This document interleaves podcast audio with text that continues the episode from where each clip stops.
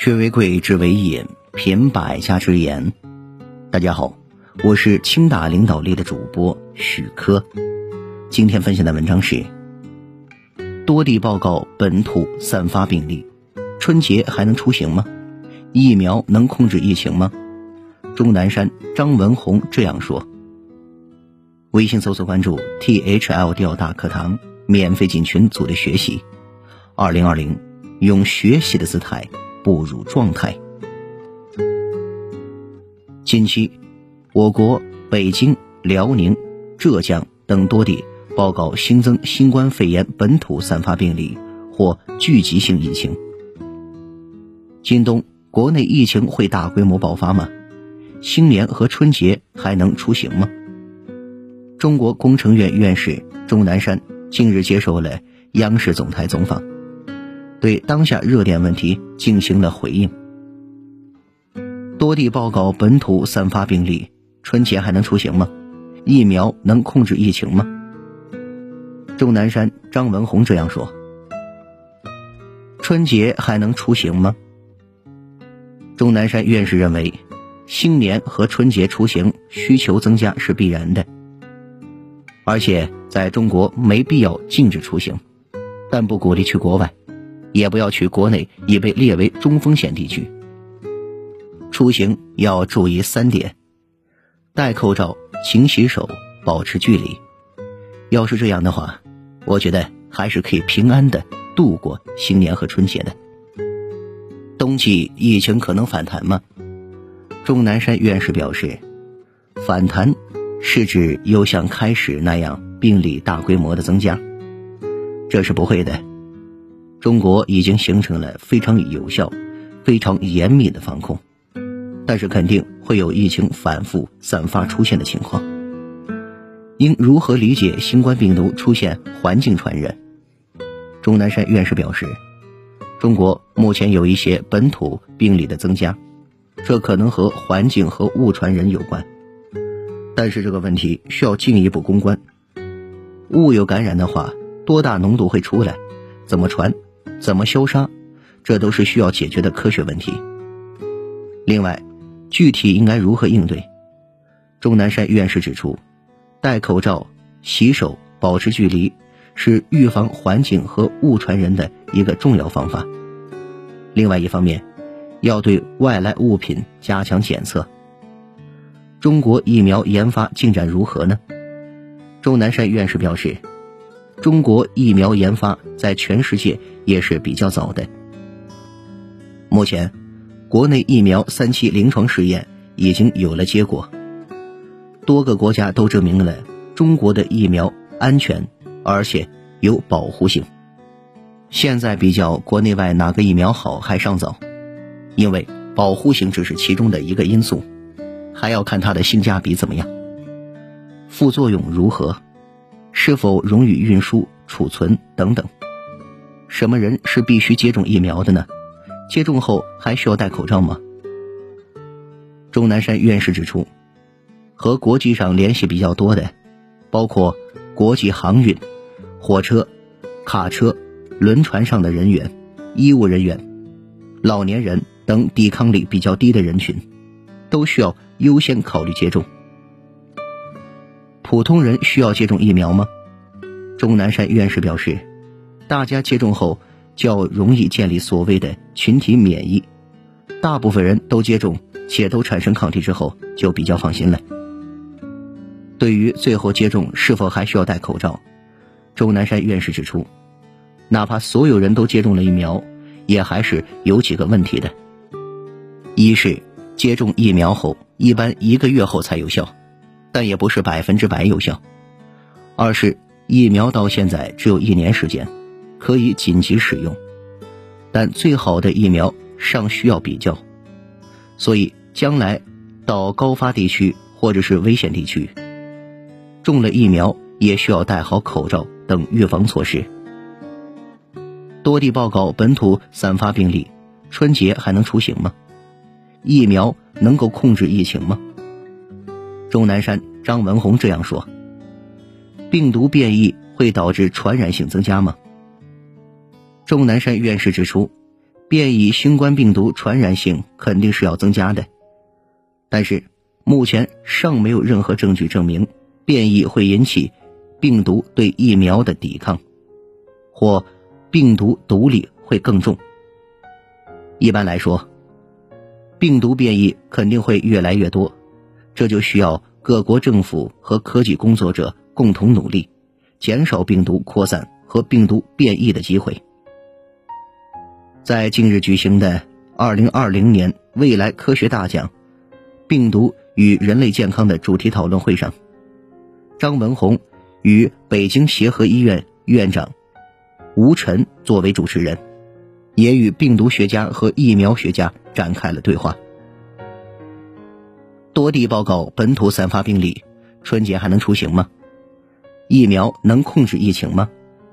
钟南山、张文宏这样说：“非典很快就能控制，新冠肺炎疫情为何蔓延至现在？新冠肺炎为何一直蔓延到现在？”对此，中国医学科学院北京协和医院副院长。王建伟认为，新冠疫苗防控的难度比2003年的 SARS 要大得多。多地报告本土散发病例，春节还能出行吗？疫苗能够控制吗？张文宏、钟南山这样说：从病毒学特征来说，百分之八十的新冠病毒感染是隐性感染，百分之二十的是显性感染中，大部分又是轻症感染。而 SARS 基本上是显性感染，且大部分是重症，所以病人的辨识和管理相对容易。从病毒的传播性来讲，新冠病毒的传染性明显高于 SARS 病毒，所以2003年非典在半年内全世界感染人数只有七八千人，而新冠病毒半年之内已经感染了上千万人。如今的经济社会环境和当年不一样，大家的活动范围比原来大得多，也给疫情的传播带来了便利的条件。有了疫苗，就能够有效的控制疫情吗？新冠疫苗上市后，需要多少人接种，才能够有效的控制疫情呢？按现在新冠病毒的传播强度、传播途径、传播广度来说，最少。要有一半到三分之二的人免疫之后，才能够有效的控制疫情。国药集团中药生物技术股份有限公司董事长杨晓明说：“特别是在工作岗位面临较高风险的重点人群，打了疫苗之后有免疫力后，可以进一步阻拦传播性的可能性。”多地报告本土病例散发，春节还能出行吗？疫苗能够控制疫情吗？钟南山、张文宏这样说。